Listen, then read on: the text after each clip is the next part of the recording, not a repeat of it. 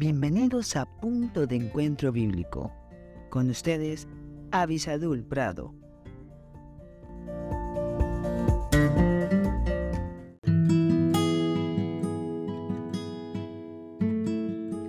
Hola, hola, damos gracias a Dios por la oportunidad que nos da de estar juntos nuevamente y espero que la adoración esté quedándole un poco más clara de que no es solamente entrar en algún templo y levantar las manos o cantar, es algo que se hace en su casa, en el trabajo, con sus amigos. Es algo que nos da una perspectiva correcta de las cosas, que nos pone en la posición necesaria para que Dios actúe en nuestra vida. El día de hoy, si me acompañan, vamos a ir a Mateo capítulo 4, el versículo 10, que dice, Entonces Jesús le dijo, Vete, Satanás, porque escrito está, al Señor tu Dios adorarás y a Él solo servirás. Es tremendo este pasaje en la vida de nuestro Señor Jesús cuando Él fue por en tres oportunidades probado por Satanás. A veces decimos tentado, pero la Biblia es clara cuando dice que Dios no puede ser tentado por el mal, ni el mal, eh, ni, ni Dios tienta a nadie, perdón. Y entonces Jesús fue realmente probado para darnos cuenta de que estamos creyéndole a alguien más allá de lo normal de un hombre, que no era solamente un hombre hipócrita, sino que es efectivamente el Hijo de Dios. Y estando en esa condición, Satanás le anima a que lo adore. Cuán equivocado está Satanás. Pero la pregunta es, ¿está teniendo Satanás esa victoria ahora en nosotros? ¿Estamos nosotros postrándonos ante él y su sistema? Estamos adorándole al diablo aunque no nos demos cuenta a través del dinero, a través de vicios, a través de relaciones incorrectas.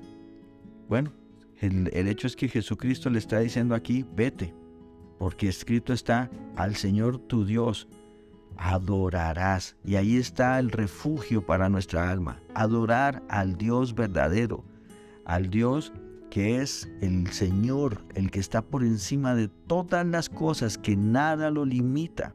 A Él es el que usted y yo tenemos que adorar. Eso nos da el sitio de refugio que necesitamos en un mundo que está bastante convulso, bastante eh, perdido. En Él es que usted y yo podemos encontrar el refugio y la adoración nos permite a nosotros esa oportunidad, nos da esa capacidad.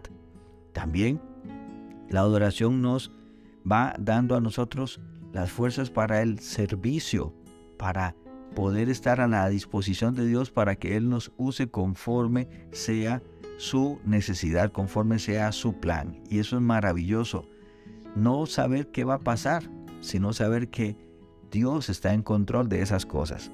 Con eso me es suficiente a mí. Espero que le sea suficiente a usted también. Saber de que Dios está en control y que todas las consecuencias que vengan a nuestra vida por hacer la voluntad de Dios están bajo la gracia de Dios. Que Dios les bendiga muy ricamente.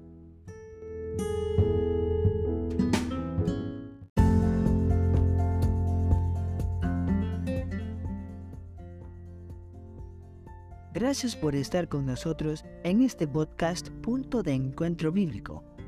Si este podcast te fue de bendición, no olvides escribirnos a punto de encuentro bíblico 1717 arroba gmail.com y en nuestras redes sociales.